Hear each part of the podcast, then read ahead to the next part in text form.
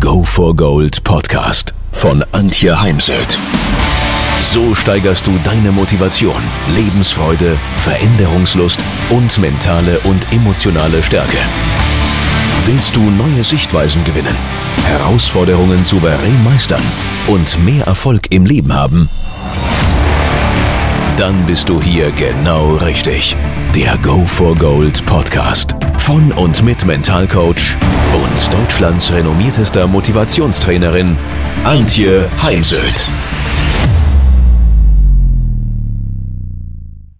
Ja, was ist denn jetzt der Unterschied äh, zwischen diesen Krisenzeiten oder diese Corona-Krise und normalen Zeiten? Schreiben Sie es doch mal in den Chat. Was glauben Sie für Führungskräfte?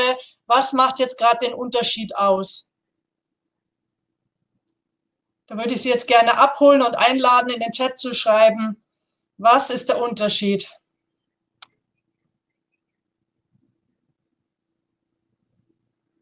Die Unberechenbarkeit, ja. Die Nerven liegen blank, Verunsicherung, keine persönlichen Meetings, genau, sondern nur virtuelle Meetings, fehlende Nähe zum Team, Remote-Führung, Un Unsicherheit, genau, kein Budget, das ist übel, unklare Ziele, genau. Okay, genau. Also für mich, ich arbeite ja gern mit Bildern. Ich habe gerade das Gefühl, ich bin in so einem äh, großen, langen Tunnel, aber in einem Tunnel, in dem ich noch nie in meinem Leben war. Also ich bin ja schon durch viele Tunnel äh, gehen Kroatien gefahren, aber in diesem Tunnel war ich noch nie. Ich kenne die Durchfahrt nicht und ähm, ich sehe auch noch nicht so wirklich das Ende des Tunnels. Und das ist so für mich gerade passend zu dieser Situation. So fühle ich mich gerade. Und was mir in der Zeit ganz wichtig ist und was ich eben glaube, dass auch für Führungskräfte jetzt ganz, ganz wichtig ist, ist der Austausch. Ja, dass sie sich ganz viel austauschen, suchen sie sich Personen, so wie sie sich heute wahrscheinlich auch das Webinar gesucht haben, um sich auszutauschen. Wer hat schon mal Erfahrung mit der Krise gehabt? Weil wir haben ja auch Menschen, die durchaus schon zum Beispiel die Finanzkrise erlebt haben. Gestern habe ich mich mit einer Kollegin ausgetauscht, die war auch schon im Krieg, hat den Krieg schon zum Teil noch miterlebt. Suchen Sie sich Menschen, die mit Krise Erfahrung haben und tauschen Sie sich aus. Und Hansi Flick, und ich komme ja aus dem Spitzensport, ich arbeite ja ganz viel mit Spitzensportlern und Trainern, Bundestrainern. Das ist für diese Top-Trainer wie zum Beispiel Hansi Flick oder auch Hermann Weinbuch, der ähm, Bundestrainer der nordischen Kombinierer, die schauen ganz viel, was machen andere Trainer und auch was machen andere Trainer aus anderen Sportarten. Genauso können Sie sich Führungskräfte aus anderen Branchen suchen, denn es geht ja um das Thema Führung von Menschen und jetzt nicht um das Fachwissen, um sich auszutauschen. Ich spanne im Übrigen auch im Sport ganz viele Spitzensportler mit anderen Sportlern zusammen, lasse da meine Kontakte spielen. Vor allem die Jungen, zum Beispiel ich hab, äh, hätte jetzt in Tokio fünf Sportlerinnen aus fünf verschiedenen Sportarten dabei gehabt. Die spanne ich dann zusammen mit Olympiateilnehmern, Olympiasiegern und ähm, damit sie sich einfach die ein oder andere Ehrenrunde sparen und den, ja, die ein oder andere Erfahrung selbst gar nicht erst machen müssen. Daher finde ich diesen Austausch unwahrscheinlich wichtig. Ja, da fragt, schreibt gerade jemand wegen dem Ton. Ähm, einfach nochmal bitte einloggen, also nochmal neu reingehen. Was wir brauchen als Führungskräfte ist von der Haltung her Gelassenheit, weil wenn Sie selbst jetzt manchmal zum Beispiel panisch reagieren, sehr verunsichert wirken, dann färbt das natürlich auf die Mitarbeiter ab. Wobei ich durchaus auch dafür bin, wenn eine Führungskraft unsicher ist, weil man zum Beispiel jetzt in einem kleinen Unternehmen ist und weiß nicht, wie die Zukunft sich gestaltet, dann würde ich es sagen. Denn wenn ich es selber zugebe als Führungskraft, dann mache ich auch den Raum dafür auf, dass andere sich trauen und den Mut haben, darüber zu sprechen. Und wir wissen ja allein, dass man mal darüber gesprochen hat und zum Beispiel merkt, ups, ich bin ja gar nicht alleine mit meinen Ängsten und Unsicherheiten, ähm, lässt es einen manchmal schon wieder ein bisschen besser gehen. Mein, zur Gelassenheit, da könnte man jetzt ein eigenes Webinar machen. Ich biete ja auch dazu Webinare an, mentale Stärke in der Krise oder auch das Thema Umgang mit Stress und mehr mentale Stärke. auf jeden Fall, also Möglichkeiten sind zum Beispiel Meditation, Yoga, Tai Chi, Qigong, diese ganzen Entspannungstechniken, aber noch vieles mehr. Darum soll es aber jetzt heute weniger gehen.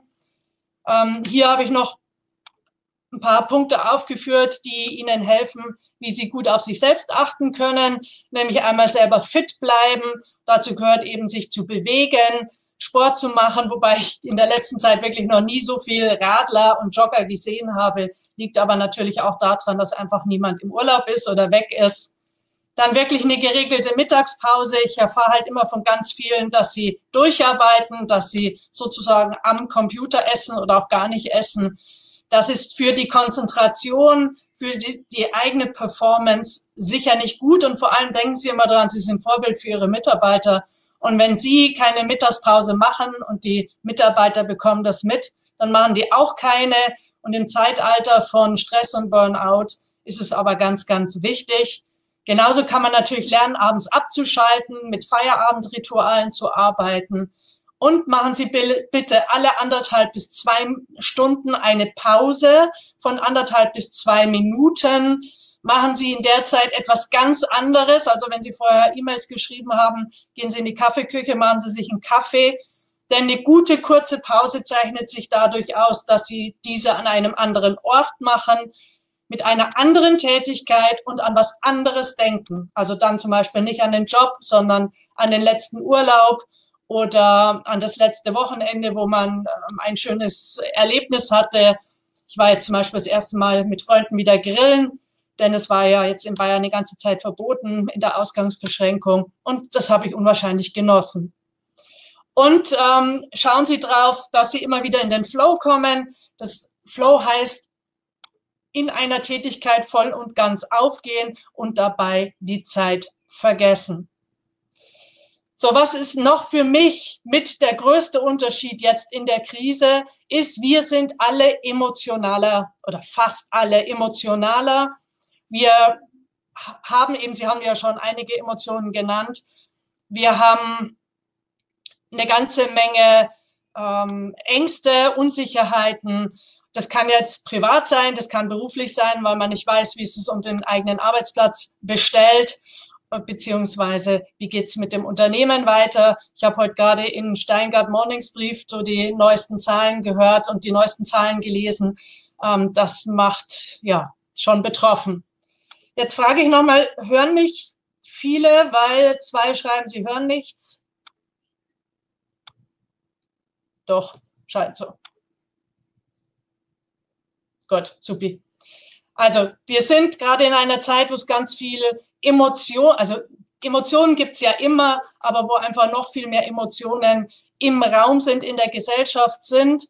Und Krise heißt immer gleich Veränderung. Eine Krise ist immer Veränderung und dazu gibt es einen Veränderungsprozess, gibt es natürlich viele Theorien. Eine habe ich Ihnen hier mitgebracht. Und diese Veränderungszeit hat sieben Phasen, auf die ich jetzt gar nicht im Einzelnen eingehen möchte. Aber diese Phasen bringen eben auch Emotionen mit. Na, ganz am Anfang, man ist geschockt, was man so mitbekommen hat in China, da, das, diese Bilder haben einen sehr verängstigt, manche sind gar panisch geworden, haben verunsichert, dann die ersten Bergamo-Bilder aus Italien. Dann gibt es so ganz viel auch Wut und Ärger. Wieso hat zum Beispiel die Regierung nicht eher reagiert? Wieso hat man überhaupt noch ähm, chinesische Gäste bei uns reingelassen? Dann gibt es sehr viel Trauer im Sinne von Dinge loszulassen. Man musste plötzlich das Büro loslassen und ins Homeoffice und nicht alle sind ja darüber begeistert. Es gibt ja immer da zwei Lager, die einen, die gerne im Homeoffice sind, die anderen, die lieber im Büro arbeiten.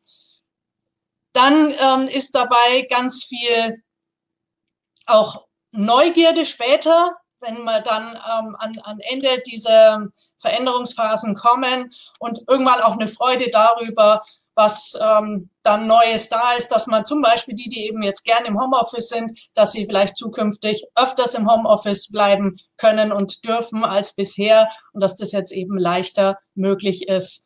Aber was ich sagen will, ist, der komplette Prozess Krise, Veränderung ist von Emotionen begleitet. Und es gibt auch noch für die Führungskräfte eben das Eisbergmodell. Wir sehen ja immer nur die Spitze des Eisbergs. Das sind nach neueren Zahlen nur fünf Prozent. Das ist die Ratio, die Logik. Und 95 Prozent ähm, unsere Glaubenssätze, Emotionen sehen wir nicht.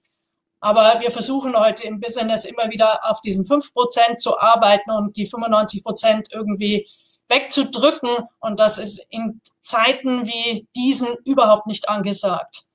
Daher erkennen Sie Emotionen an und passen Sie auf. Wenn jetzt zum Beispiel ein Mitarbeiter kommt und sich ärgert, sagen Sie bitte nicht, ah, muss dich nicht ärgern, sondern ja, ich verstehe deinen Ärger und zum Beispiel haben wir aber in der Sache so und so entschieden.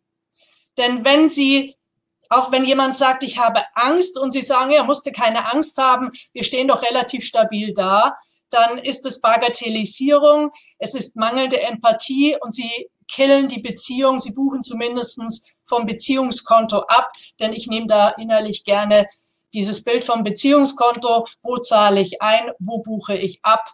Und wenn ich äh, Mitarbeitern die Emotionen zeigen und äußern, eben komme mit einer Floskel, dann buchen wir vom Beziehungskonto ab. Und in der Trauerzeit, wenn es darum geht, Dinge loszulassen, dann braucht es eben auch Zeit und da hat jeder Mensch braucht das seine, seine eigene Zeit, eine mehr, der andere weniger und oder eben auch Raum im Sinne von darüber reden zu müssen, zu wollen ähm, oder eben nicht. Ist aber ganz, ganz wichtig, jetzt eben wirklich mit Emotionen zu arbeiten und nicht diese wegzudrücken, wegzudeckeln. Und arbeiten Sie in diesen Zeiten mit inneren Bildern. Das ist ja das, was mentale Stärke, Mentaltraining ausmacht. Das ist ja so meine Expertise.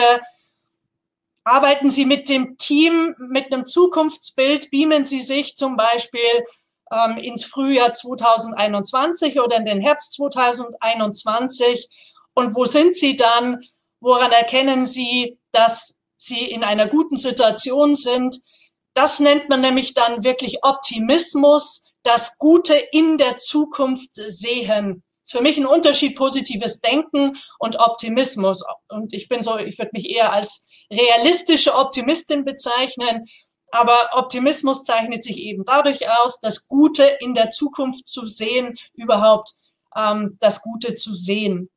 Und daher ganz wichtig, Viele Ziele sind ja jetzt ad absurdum geführt, im Übrigen auch meine. Ich arbeite jetzt nur noch mit Tages- und Wochenzielen. Und gestern hat mir ein Unternehmer erzählt, dass sie mit Monatszielen, mit so Art Monatsmotto arbeiten. Das ist das Motto des Monats Mai. Und dann nimmt man sich das Motto für den nächsten Monat, weil wir wissen ja gerade gar nicht, wie es gestaltet. Gibt es einen zweiten ähm, Lockdown oder Shutdown, was ich nicht hoffe aber wir wissen es eben nicht. Und daher, also ich zum Beispiel gehe ins äh, Frühjahr 2021, sitze in einem Café in Hamburg. Wieso in Hamburg? Weil ich habe eben Kunden in Hamburg. Es zeigt mir dann, dass ich wieder unterwegs bin auf Reisen, denn ich bin im Schnitt so 185 Tage normalerweise unterwegs bei Kunden, um Vorträge zu halten oder Trainings zu machen. Und ich rieche den Cappuccino, der vor mir steht. Ich sehe das Buch neben mir liegen, weil ich nochmal gerade was nachlesen wollte für den Vortrag. Ich sehe die Menschen vor mir vorbeilaufen und damit geht's mir einfach blendend. Frau Käsmann, eine Theologin, hat es in äh, einer Sendung das Hoffnungsbild genannt, fand ich auch sehr schön, weil wir brauchen gerade alle Hoffnung. Und eine Kollegin nennt es das Optimalszenario. Und mit diesem Bild arbeiten sie mit ihrem Team, damit positive Emotionen entstehen und dann schauen sie sozusagen aus der Zukunft auf das Heute und finden Lösungen und Etappen, Ziele oder Steps, die zu tun sind, um eben in die Zukunft zu gehen. Aber wenn wir in einem positiven Bild der Zukunft sind, dann sind wir ressourcevoll und damit finden wir leichter Lösungen für das Heute, als wenn ich so in der in der Angst bin, in den negativen Emotionen, da finde ich dann auch keine Lösungen für Probleme jedweder Art. Und in dieses Bild kann man wunderbar aufnehmen Fragen, die sich um das ganze Thema Sinn drehen. Denn Menschen wollen einer Arbeit nachgehen, die Sinn macht. Und in der jetzigen Zeit sind sicher so Fragen, wer wollen wir denn sein in der Krise? Worum geht es denn eigentlich? Was wollen wir lernen? Also zum Beispiel das ganze Thema Homeoffice, Digitalisierung. Ähm, für mich war es das Webinargeschäft, weil da habe ich bis äh, März einen großen Bogen drum gemacht, weil ich am liebsten live arbeite. Und wie wollen wir eben jetzt die Krise sehen und sich mit Fragen wie diesen zu beschäftigen? Ja, was, was macht jetzt eigentlich eine gute Führungskraft aus? Schreiben Sie es mal ruhig in den Chat. Was, wie würden Sie es beschreiben? Eine gute Führungskraft.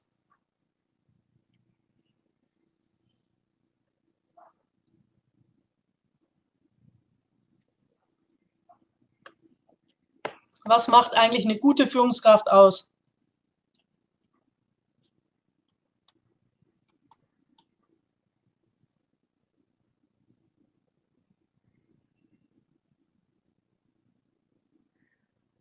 Hört zu, redet nicht nur, genau, empathisch, Vorbild, Zuhörer, jemand, der auf die unterschiedlichen Belange der Mitarbeiter eingehen kann.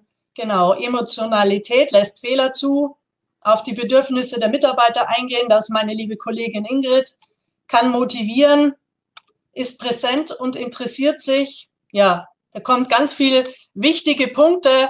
Ich sehe schon, Sie, viele, wenn ich Sie jetzt vor mir sitzen sehr, hätten wahrscheinlich genickt. Ja, ich bin eine gute Führungskraft, hätten das mit Ja beantwortet. Ich mache mal einen Ausflug in den Spitzensport. Für mich zeichnet sich eine gute Führungskraft dadurch aus, dass zum Beispiel ein Mitarbeiter sagen würde, wie zu, wie zu oder über Jürgen Klopp, das ist nicht nur ein fantastischer Trainer, sondern ist auch ein fantastischer Mensch.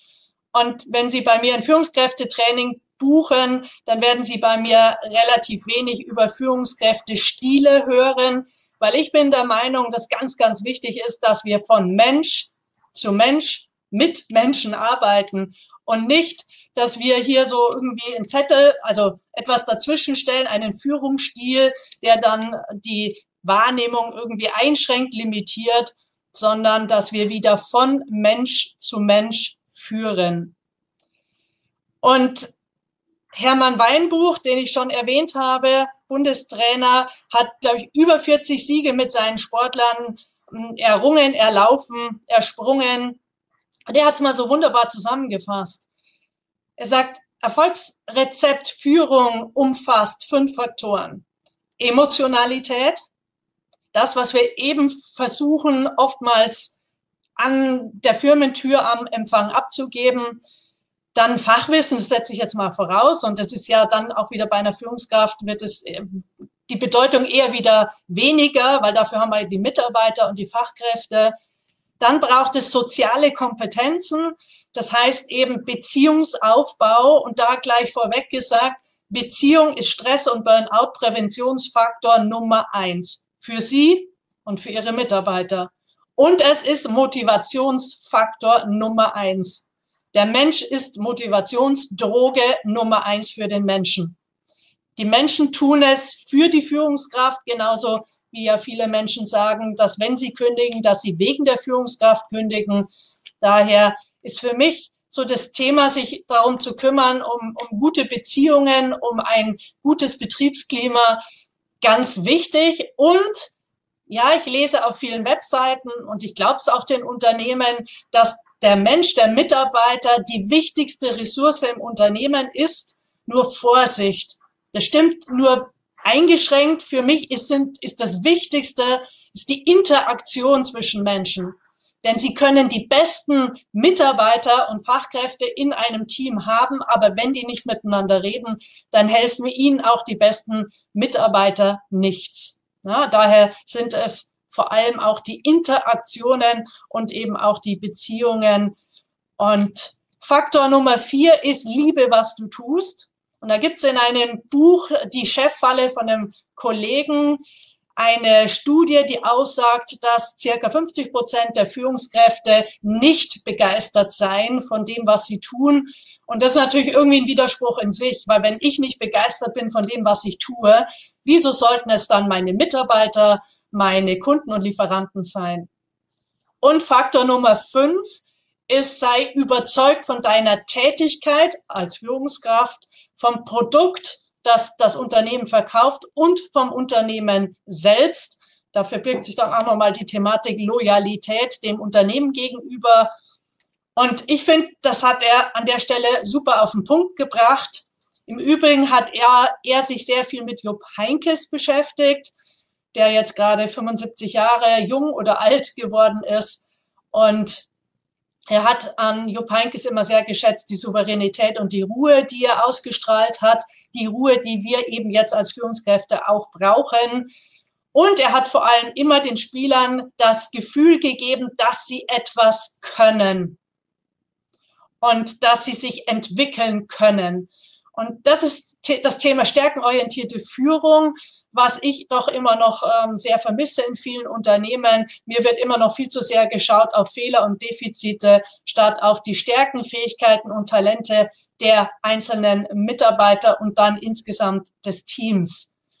Und ähm, das ist das, was er dann eben auch in seiner Arbeit als Bundestrainer umsetzt und damit eben auch so unwahrscheinlich erfolgreich ist. Ja, ich habe Jupp Heinkes, äh, ich habe schon Jürgen Klopp erwähnt. Jürgen Klopp äh, ist für mich in vielerlei Hinsicht ein gutes Beispiel für, für, für eine Führungskraft, weil er führt etwa 80 bis 100 Leute. Und als Beispiel mal das Champions League Spiel 2019 Liverpool gegen FC Barcelona, wo sie ja zur Überraschung, glaube ich, schon nahezu aller 4 zu 0 gewonnen haben. Und da würde ich Sie jetzt natürlich gerne fragen, was hat dazu geführt, dass ein Spiel, was eigentlich schon verloren war, dann doch noch gedreht werden konnte und mit 4 zu 0 ähm, ge gewonnen werden konnte, ist jetzt hier im Webinar ein bisschen schwierig. Wenn Sie sich mal, googeln Sie mal die ähm, Ansprache, die Rede von ihm in der Kabine vor dem Spiel. Eine extrem emotionale Rede.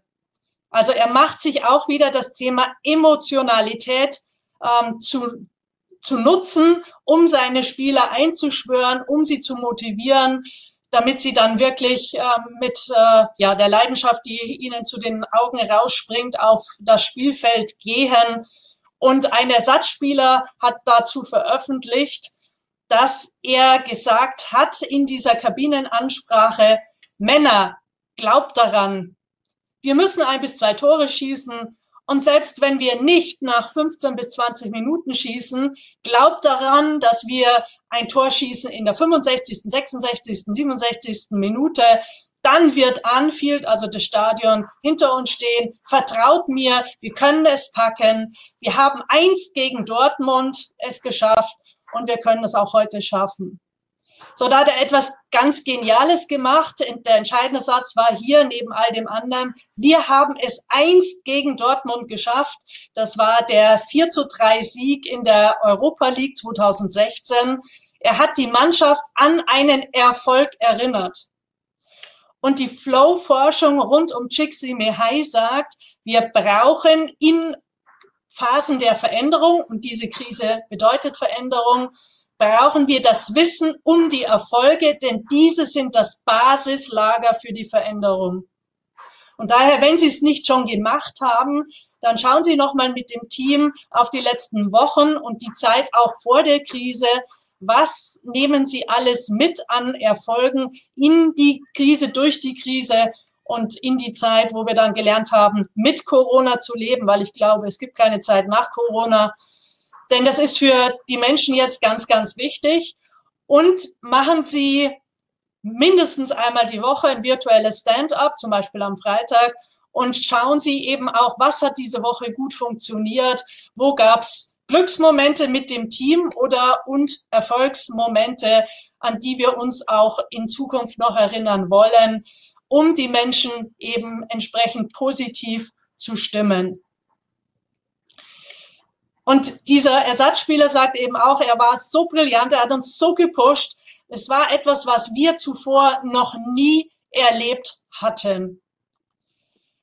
Und Jürgen Klopp selbst hat dann danach in einer Pressekonferenz gesagt, ich bin so stolz, Trainer dieses Teams zu sein. Es war wirklich was ganz Besonderes heute, ähm, wie sie heute gespielt haben.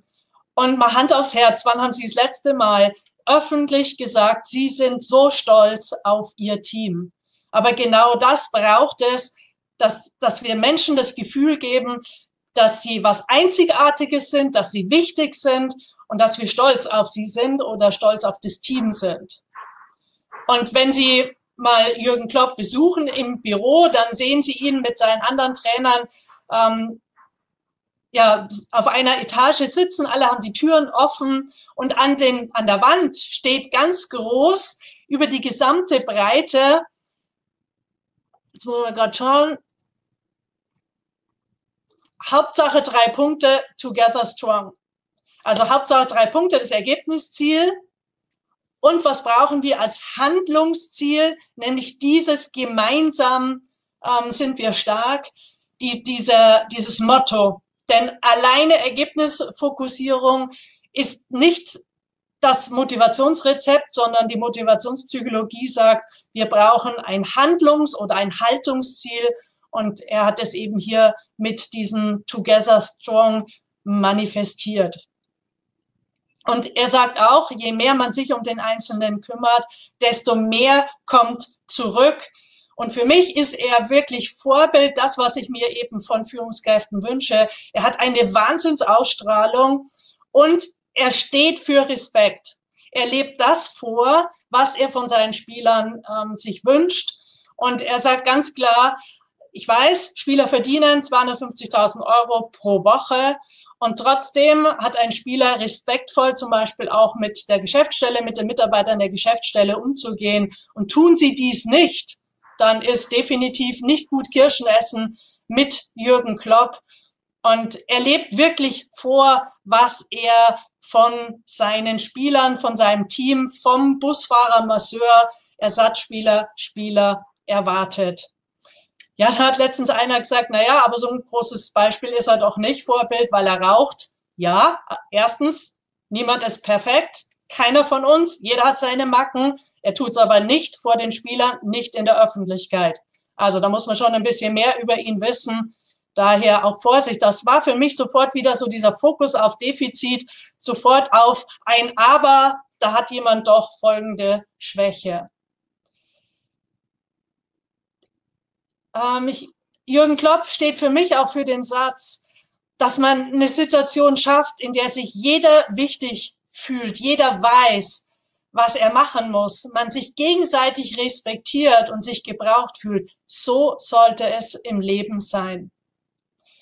Und ich erfahre halt da immer in den Trainings und Coachings, wie viel Unklarheiten es zum Beispiel auch über Aufgaben gibt. Wer ist eigentlich für was zuständig? Wer hat für was die Verantwortung? Und daher, der, der Satz bringt einfach wunderbar auf den Punkt. Spannend ist natürlich für mich auch, wie hat es jetzt Hansi Flick eigentlich geschafft, innerhalb so kurzer Zeit mit der Mannschaft die Ergebnisse zu, zu abrufen zu können, die wir sehen. Und ich bin gespannt, was jetzt die, die Mannschaft die nächsten Wochen zeigt, denn es ist ja schon eine andere Voraussetzung als aus dem laufenden Bundesliga-Geschehen heraus. Und auch Hansi Flick steht einfach für den Teamgedanken, weil er sagt, nur gemeinsam wird man erfolgreich oder hat man Erfolg. Die Loyalität gegenüber FC Bayern, er steht zu 100 Prozent hinter diesem Verein. Und eben sehr oft die Frage, wie sehr stehen Sie hinter dem Unternehmen, für das Sie arbeiten? Dann diese absolute Wertschätzung allen gegenüber, weil Wertschätzung heißt für mich, ich schätze dich unabhängig von. Nicht, ich schätze dich nur wenn oder ich schätze dich, wenn du Leistung bringst, wenn du deine Ziele erreichst, sondern ich schätze dich unabhängig von. In der Sache kann es sein, dass wir ein Thema miteinander haben oder eben was zu klären haben. Dann der Respekt ähm, füreinander, dieses Vertrauensvorschuss geben und im Übrigen, kleiner Schritt zur Seite, ich habe ein Buch geschrieben, Vertrauen entscheidet. Vertrauen ist auch ein, Entscheid, ein, ein Thema der Entscheidung. Ich entscheide mich, jemand zu vertrauen. Ich entscheide mich, Ihnen zu vertrauen. Der Mitarbeiter entscheidet sich, Ihnen zu vertrauen oder eben nicht. Und dann muss man unbedingt das Gespräch suchen. Also Entscheidung hat was, ähm, Vertrauen hat was mit Entscheidung zu tun. Und Vertrauen hat auch was natürlich mit Vorerfahrung zu tun. Etwa 30 Prozent ähm, basiert da auf Vorerfahrungen, die jemand in anderen Unternehmen oder in einem früheren Team gemacht hat. Dann eben viel Kommunikation ähm, und dass man eben auch, er sagt es, dass man Spaß hat an, an seiner Tätigkeit, an dem, was man tut. Und er sagt so schön, Austausch verschafft Wissen, also dass man wirklich ähm, zusammensitzt und dass dann nicht in einem Meeting alle so irgendwie mit verschränkten Armen da sitzen und nichts sagen, sondern dass es einen, einen Raum gibt, dass alle sich austauschen. Das, da geht es natürlich manchmal auch ein bisschen heiß her dabei. Und ähm, aber er sagt auch, es geht nicht, dass jemand dann sagt, hey, das geht aber so nicht, sondern da braucht es eine andere Einstellung, sondern da muss man eben mal schauen, was davon können wir machen und eben immer wieder offen und neugierig zu bleiben. Und in Konfliktsituationen dann wirklich Wertschätzung und Respekt sind die Basis für das Lösen von Konflikten und dass man auch natürlich intern auf Dinge aufmerksam macht. Das ist Aufgabe einer Führungskraft. Man muss aber nicht immer einer Meinung sein. Und das ist ja das, was jetzt gerade spannend zu beobachten ist in den sozialen Netzwerken. Es bilden sich da irgendwie zwei Lager. Ähm, und dass man, dass es oft nur noch darum geht, wer Recht hat und dass viele gar nicht bereit sind, die Meinung von anderen Menschen sich anzuhören oder auch einfach mal stehen zu lassen. Sondern wichtig ist der Austausch und dass man sich über, dass man den Sinn im großen Ganzen sieht, hat und das führt dann wirklich zum Erfolg. Ein schönes ähm, Rezept, da bin ich zufällig drüber äh, gestoßen bei der Polizei, ist äh, beim Thema Konflikte, ist, dass man ähm, diese Rettungsgasse nutzt, dass man, wenn man Konflikt hatte, sich gemeinsam darüber austauscht, wie kann ich jetzt, also der Konfliktpartner auf der einen Seite, gut nach Hause gehen, dass man nochmal schaut, wie geht's mir jetzt gerade, was täte mir jetzt gerade gut, was brauche ich jetzt, damit ich gut nach Hause gehen kann. Aber natürlich auch, wie ist es denn für den Konfliktpartner auf der anderen Seite? Wie geht's dem jetzt gerade? Was täte dem jetzt gerade gut? Und was braucht der jetzt, ähm, damit er gut nach Hause gehen kann? Und das zu klären und damit dann nach Hause zu gehen und nicht einfach irgendwie Türe schlagend, den Raum verlassend, ähm, aus dem Konflikt rauszugehen. Ja, ich habe Jupp Heinkes vorhin erwähnt, hatte ja jetzt äh, 75. Geburtstag. Und ähm, Bastian Schweinsteiger hat dazu veröffentlicht, dass er eben auch an, an ihm so geschätzt hat, dass er auch immer respektvoll und wertschätzend mit seinen Spielern umgegangen sei. Er hat äh, gesagt, dass für ihn Jupp Heinkes für Offenheit, Teamgeist, Ehrlichkeit und Arbeitsmoral steht. Und das Thema Wertschätzung ist einfach so wichtig, weil es halt einmal so einen Kreislauf bildet im Unternehmen selbst und es hilft, dass bei der, beim Thema Mitarbeitermotivation, Mitarbeiterbindung, Kundenbindung, Loyalität und eben der Wertschöpfung. Und Sie kennen vielleicht die Studien. Es gibt ja auch in diesen 360-Grad-Feedbacks oder in der Mitarbeiterbefragung kommt immer wieder raus, dass Mitarbeiter darüber klagen, dass sie zu wenig anerkannt und wertgeschätzt werden oder sich zumindest fühlen. Und daher bitte immer wieder auch das Thema auch jetzt im Fokus behalten, denn die Gallup-Studie sagt ganz klar, wenn Sie Ihre Mitarbeiter wertschätzen, dann haben Sie 21 Prozent mehr Produktivität im Team, 22 Prozent mehr Rentabilität 37 Prozent weniger Fehltage und 65 Prozent weniger Fluktuation. Also ich würde sagen, es lohnt sich. Bei dem ganzen Thema positive Führung nutze ich heute gerne den Ansatz der positiven Psychologie rund um Martin Seligman, einen Psychologen aus Amerika, den ich letztes Jahr nochmal live erleben durfte auf dem Kongress. Und die positive Psychologie hat fünf Säulen. Einmal das Thema positive Emotionen, dass es Ihnen als Führungskraft gut geht, Sie sich gut fühlen und optimistisch sind und dass Sie es eben verbreiten in Ihrem Team, denn all das ist ja ansteckend, so wie negative Stimmung eben auch ansteckend ist, weil überlegen Sie mal, Sie gehen jetzt super gut gelaunt in ein ja, negative, negatives Team oder in eine Gruppe mit negativen Menschen, dann schauen Sie mal, wie lange Sie noch positiv gestimmt sind oder wann Sie sich von der schlechten Laune anstecken lassen. Es geht um das Engagement in einer Tätigkeit aufgehen, das Thema Flow. Es geht eben auch hier um die positiven Beziehungen, dass man wirklich enge positive Beziehungen aufbaut und es ist mir natürlich bewusst, dass gerade das Thema Vertrauen zum Beispiel jetzt virtuell viel schwerer herzustellen ist als im Unternehmen selbst. Und es ist schon selbst im Unternehmen, wenn man auf zwei verschiedenen Etagen arbeitet, deutlich schwieriger, das Vertrauen herzustellen. Es geht um das Thema Sinn, dass jeder Mensch möchte das Gefühl haben, er gehört irgendwo dazu, er fühlt sich einem Team zugehörig, denn ähm, wenn man zu etwas dazugehört, dann ist das größer als man selbst. Und fünfte Säule ist das Thema Leistung, Erfolg. Jeder möchte eben mal das Gefühl haben, etwas erreicht zu haben, Teil eines Ganzen gewesen zu sein oder eines von etwas Größerem gewesen zu sein. Und daher ist so wichtig das Thema Erfolge feiern. Ähm, ich arbeite zum Beispiel mit Ferrero. Dort machen sie mittlerweile eine Wall of Success. Die habe ich kennengelernt in Amerika bei ähm, Toyota, da wenn Sie reinkommen ins Unternehmen, gibt es eine riesen, also eine Wand mit ähm, einem riesen mit lauter Erfolgen des Unternehmens und diese ganzen Projektteams bei Ferrero machen eben nach Abschluss eines Projekts, suchen sich gemeinsam ein Bild raus, was für diesen Projekterfolg steht, tragen das an die Wand, Wall of Success, und trinkt dabei ein Glas Shampoos, um das zu feiern, das, was eben Sportler auch tun. Und auch um nochmal zu schauen, was hat uns denn jetzt erfolgreich gemacht, was hat gut funktioniert, was nehmen wir davon mit in die nächsten Projekte, ähm, das nochmal sich äh, bewusst vor Augen zu führen.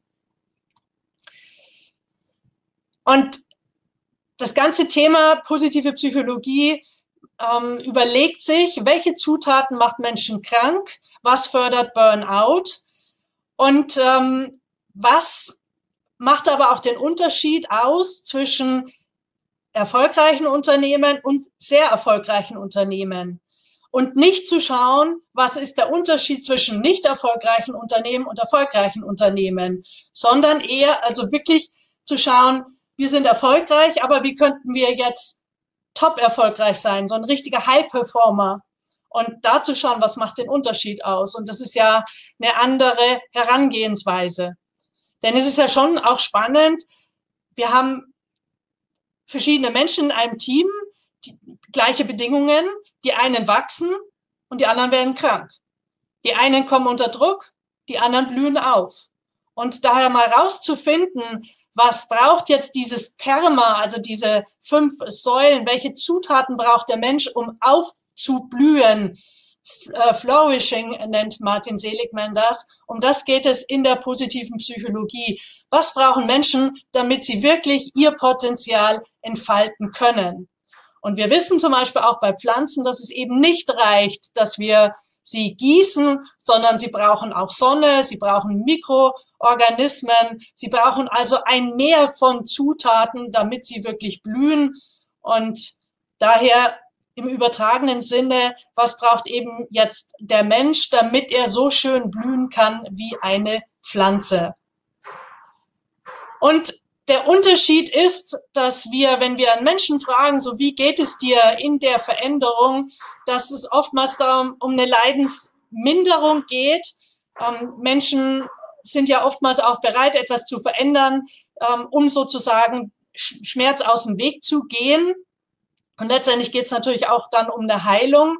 Die positive Psychologie hat allerdings zum Ziel, die Lebenszufriedenheit zu erhöhen, auch bei gesunden Menschen. Weil man muss sich auch da immer wieder drum kümmern. Es ist ja ein Prozess. Es ist ja nichts, was wir einmal erreicht haben, die Zufriedenheit, und dann ist sie für immer betoniert.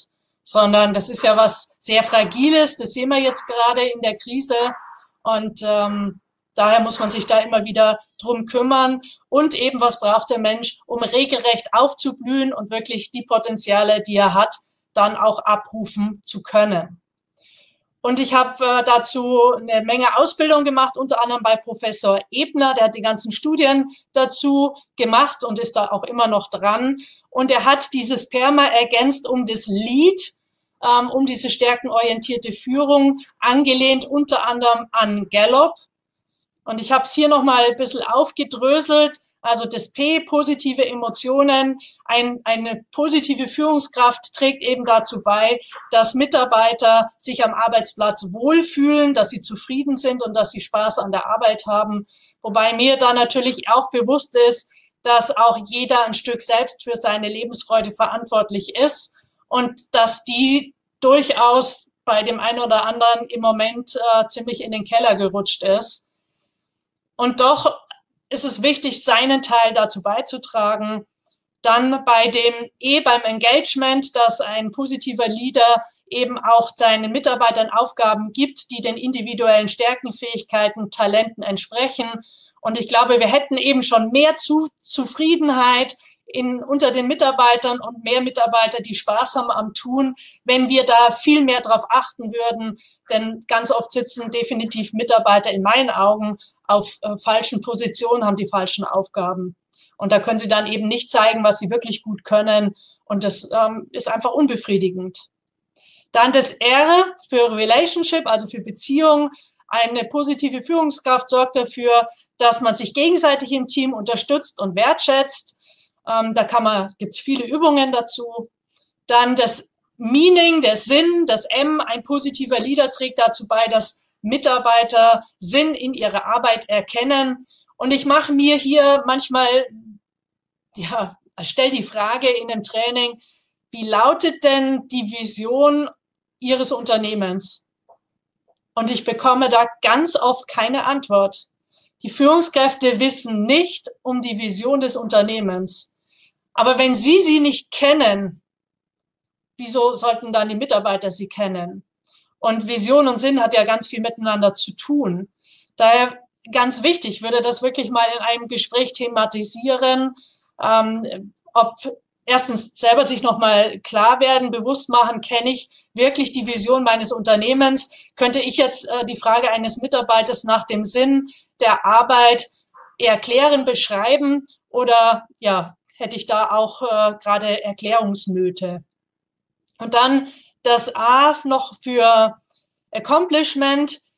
Ein positiver Leader freut sich äh, mit seinen Mitarbeitern, wenn man Ziele erreicht hat. Und ich finde es sogar noch also wichtig, dass wir nicht nur uns für ähm, gesetzte Zielerreichung, also für die Erreichung gesetzter Ziele freuen, sondern auch für Bemühungen, die auf dem Weg dorthin passiert sind. Denn es kann eben sein, in einer Zeit wie dieser, dass man sein Ziel gar nicht erreicht.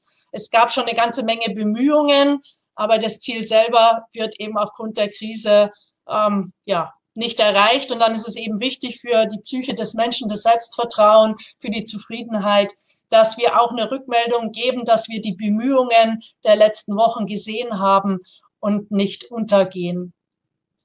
Ich habe es nochmal so zu, zusammengefasst. Es geht um das Thema Stärken, Stärken. Es geht um Flow nach Csikszentmihalyi und es geht um das Thema Sinn, um Wertschätzung, ganz viel Kommunikation und zwar auf Augenhöhe, dass man seine, ja, seine Verantwortung wahrnimmt und ähm, dass man Perspektiven aufzeigt, ähm, ganz wichtig.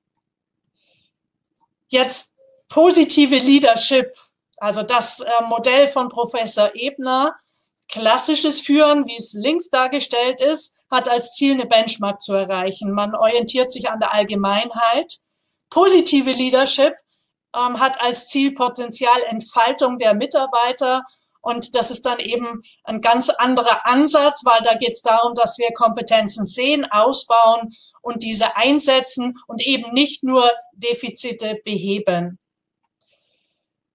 Und ich habe Ihnen mal Statistiken mitgebracht, ähm, was das bringt, wenn wir uns mit dem Ansatz mehr beschäftigen. Und es wird ab morgen dann auch auf meiner Webseite eine ähm, ein Webinarreihe geben über vier Module, wo ich ähm, wo das äh, darum gehen wird, eben um wirklich positives Leadership, um stärkenorientierte Führung, aber auch um mentale Stärke im, also als Führungskraft und so mal auf sich selbst zu schauen, Self-Care, ähm, Selbstführung, all diese Themen dann nochmal zu vertiefen. Weil Sie sehen hier, dass überdurchschnittliche Ausgaben der Kunden, also dass Kunden bereit sind, mehr Geld in die Hand zu nehmen, hat eben mit deutlich gestiegenem Perma zu tun. Es gibt mehr positive Emotionen, mehr Engagement, mehr Relationship, mehr Meaning, mehr, also das Thema Sinn und Erfolge. Eine zweite Statistik ist, ähm, dass wir ähm, weniger Krankenstandstage haben. Wir haben eine höhere Bindung ähm, der Mitarbeiter ans Unternehmen. Und auch hier sieht man, dass alle Permafaktoren eben deutlich höher sind als ähm, bei den Unternehmen, die viele Krank Krankheitstage zu verzeichnen haben. Und es geht eben immer wieder so, dass das Erfolgsrezept ist, dass wir als Mitarbeiter für positive Emotionen sorgen und eben auf die Beziehungsqualität achten im Unternehmen. So als, als letzter Impuls, Sean Anker hat ähm, dazu auch wunderbare Studien veröffentlicht. Wie gelingt es uns, dass wir uns selbst als Führungskraft in einen positiven Zustand bringen? Und damit sind wir ja auch Vorbild für unsere Mitarbeiter. Einmal das Thema Optimismus, das was ja in meinen Augen oft schon vor der Krise uns Deutschen abhanden gekommen ist, obwohl wir vor der Krise in meinen Augen da wenig äh, Grund zu hatten. Dann das Thema Stress als Herausforderung zu sehen und nicht als Bedrohung. Und Stress hat in unserem Land äh, ja einen Image-Schaden. Die Menschen sind so gestresst und im Burnout. Und das liegt eben einmal schon auch am Thema Führung und es liegt aber auch in meinen Augen an dem eigenen Umgang mit Entspannung, Regeneration, dass viele sich eben am Wochenende nicht wirklich entspannen und regenerieren und auch den Urlaub nicht dazu nutzen. Und da ist ja auch jeder selbst wieder für verantwortlich, dass er in seiner Freizeit für Regeneration, Entspannung sorgt und nicht ja in den Freizeitstress gerät. Das ist das, was ich glaube, da wir alle jetzt eine Chance hatten, uns da mal ein Stück zurückzunehmen, weil wir jetzt ja nicht irgendwelche Partys feiern, ähm, Urlaubsreisen antreten konnten, sondern mal mehr bei uns und in der Familie bleiben mussten, durften. Und für mich war schon spannend. Ich äh, habe äh, die Nähmaschine meiner Mutter, die Masken näht, zum Richten gebracht und betrete den Laden. Ich kenne die Besitzerin sehr gut und ähm, ich habe gedacht, sie begrüßt mich jetzt freudestrahlend und weil endlich ein Laden wieder auf und das ist ja ein Grund zur Freude. Nein, oh, jetzt habe ich so viel Stress. Schau mal, da stehen sieben Nähmaschinen, die müssen alle gerichtet werden und so so viele Anfragen und äh, ich habe es nicht verstanden, weil eigentlich sollte doch jetzt die Freude, wieder durchstarten zu dürfen, überwiegen und nicht gleich wieder das Thema Stress. Ja? Und die dritte Säule ist das Thema Beziehungen. Also auch er sagt ganz klar, kümmere dich um die Beziehungen. Und wenn ihnen das gelingt, dann sind sie innovativer, kreativer, dann sind sie um 31 Prozent produktiver, nur dadurch, dass es ihnen gelingt, sich in einen besseren Zustand zu bringen. Sie sind 37 Prozent besser im Verkauf. Also finde die Zahlen sprechen da für sich. Und wie gesagt, es ist auch ein Rezept für Ihre Mitarbeiter, was Sie Ihren Mitarbeitern nahebringen können denn das hat ganz viel Effekt auf uns und auf unsere Gesundheit und unsere Produktivität. Und Martin Seligman, der Begründer eben der positiven Psychologie, hat da mal Versicherungsvertreter bezüglich Optimismus geschult und die hatten im ersten Jahr acht Prozent mehr Umsatz und im zweiten Jahr, ich lese da unterschiedliche Zahlen, zwischen 30 und 40 Prozent mehr Umsatz. Also daher lohnt es sich, da wirklich drauf zu schauen und ähm, in Teams wirklich für gute Laune zu sorgen, denn Menschen schneiden dann auch, was Intelligenz antrifft, einfach besser ab. Sie haben ein stärkeres Immunsystem und sie haben eine höhere Lebenserwartung. Jetzt möchte ich Ihnen noch eine allerletzte ähm, Zahl nennen, die von Kim Cameron stammt, den ich letztes Jahr auch auf dem Kongress gehört habe, positive Leadership.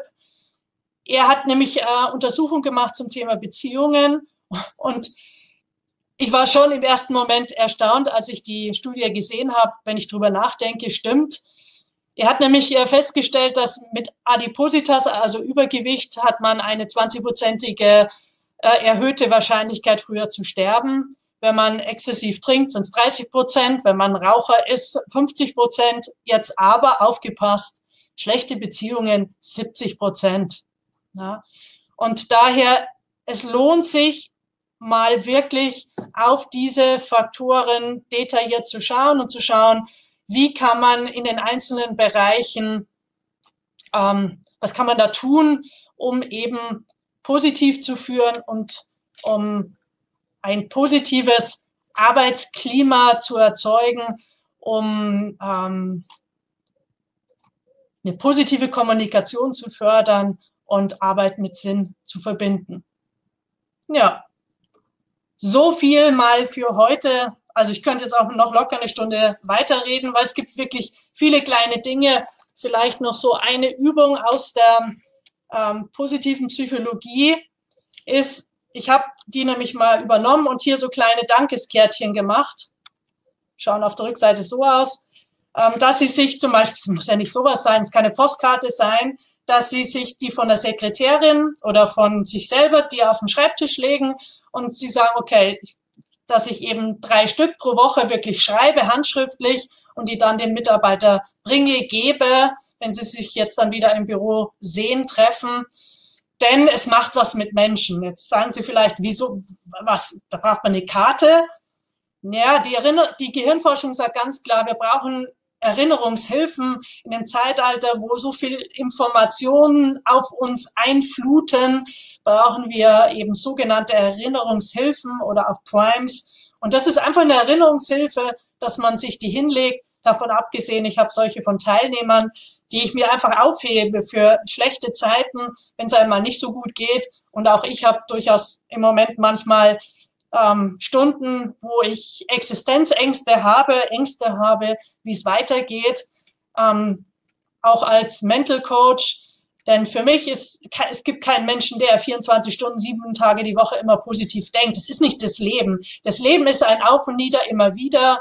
Auch da sagt die Gehirnforschung ganz klar, im Übrigen auch die positive Psychologie, ein Drittel sind negative Emotionen, zwei Drittel positive Emotionen. Und ohne Traurigkeit und ohne negative Emotionen keine Freude, keine positive Emotionen. Gibt es einen tollen Film dazu. Alles steht Kopf. Ein amerikanischer Film, der sehr schön beschreibt, wie Emotionen funktionieren. Daher ist das, finde ich, eine sehr schöne Übung und leicht umsetzbar. Ja, kann man derzeit per E-Mail machen, genau. Oder kannst, also ein Geschäftsführer von der Lebensmittelbranche, mit dem ich arbeite, der hat wirklich jetzt 150 Postkarten geschrieben mit der Hand und hat sie halt per Post verschickt. Und äh, wir haben da noch verschiedene Sachen reingelegt und es kam unwahrscheinlich gut an, weil ein Mitarbeiter weiß schon, was, der Chef setzt sich hin und schreibt handschriftlich mir eine Postkarte, davon abgesehen, dass keiner damit äh, gerechnet hatte. Das sind schon kleine Dinge, die Spuren hinterlassen. Genau, etwas zum Anfassen. Also Karte per Post, genau. Ja.